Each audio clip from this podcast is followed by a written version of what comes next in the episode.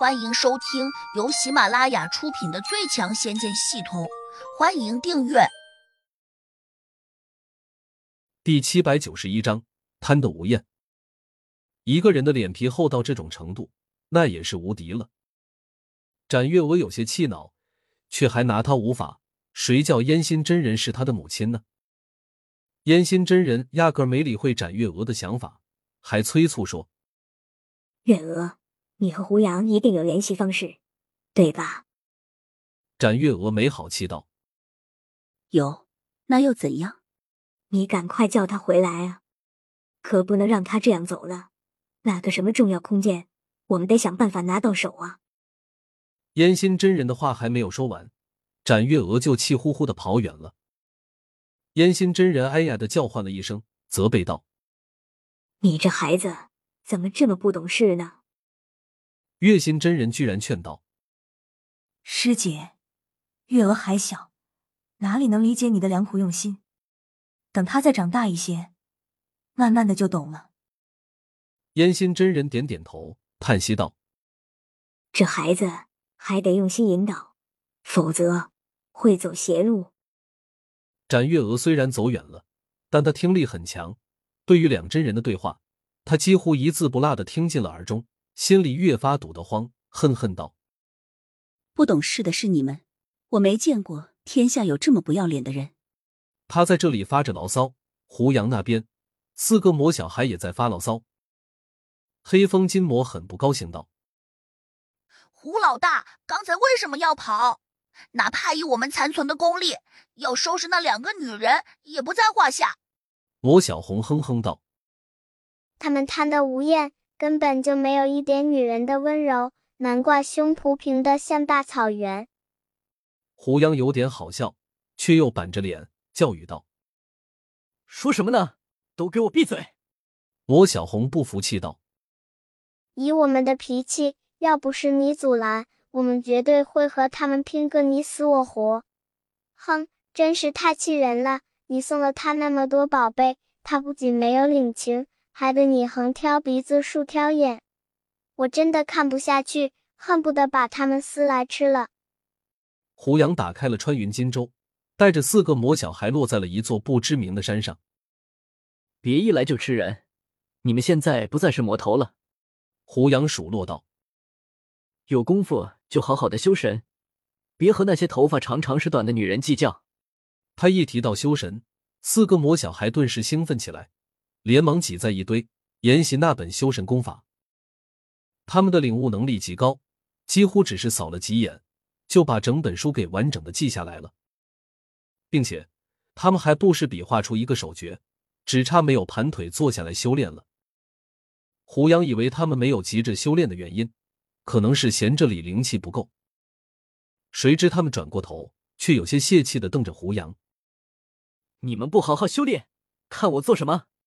胡杨不客气的问：“老大，空有功法，没有身体，我们如何修炼的了？”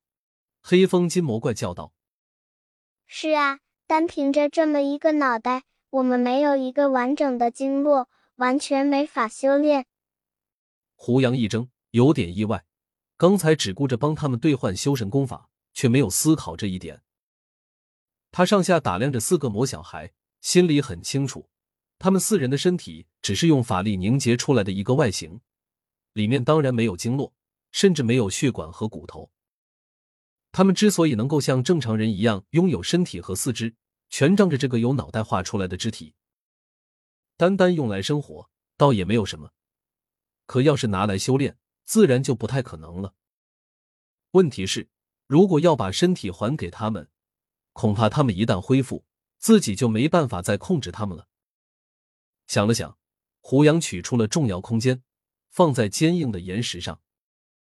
咔嚓，巨大的重量迅速把岩石给压裂了。好在只陷进去了一小半。四个魔小孩都困惑的望着胡杨，不明白他要做什么。胡杨说：“过来，跟我进去，我看是否有必要把你们的身体还给你们。”四个魔小孩一听，顿时大喜。一个个都眼里放光，里面还闪过一丝丝乍色，可能都在想：等会儿融合了魔身，赶紧逃走。胡杨瞥了他们一眼，冷哼了一声，显然已经读懂了他们的想法。四个魔小孩心里都咯噔了一下，又想：既然胡杨有可能猜出了他们的打算，那他为何还不担心自己四人要耍诈呢？四个家伙又认为，也许胡杨已经想到了，估计在交还他们的魔身时还要讲条件。不过对于他们来说，只要能拿回身体，哪怕给胡杨当干儿干女，他们也不会在意。魔灵和人类在观念上相差巨大。他们最不会在乎的，可能就是面子了。只要能达到目的，完全可以不择手段。胡杨默念了个口诀，四个魔小孩子立刻感到身周起了一层浓雾，他们心里微微一惊，却又听到胡杨说：“不要运功反抗。”他们均咬了下牙，忍了，打算拿回了魔身，再和胡杨计较。很快，他们跟着胡杨来到了重要空间里面。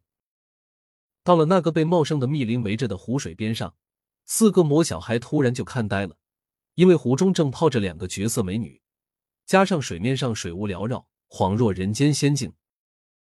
那两个美女自然又像仙女下凡沐浴一般，虽然她们穿着长裙，但依旧无法掩饰她们傲人的身材。这下，就连魔小红也看呆了，尽皆痴痴的念道：“真美。”没想到竟有如此漂亮的人类。多玉儿和小婉今天没有练功，只是他们习惯了天天到这湖中修炼，所以即便今天不练功，他们依旧跳进了湖水中。因此，当胡杨带着四个魔小孩来到了湖边时，他们先还瞪大了眼睛，有些惊慌，但转眼间，他们又恢复了常态。毕竟来到这湖边的，除了胡杨这个最亲近的人外，还有四个娃娃。嗯，就是四个小布丁，看起来模样倒也乖巧，就是有些奇怪。尤其是那三个男孩子，明明只有七八岁，目光居然有些贪婪。本集已播讲完毕，请订阅专辑，下集精彩继续。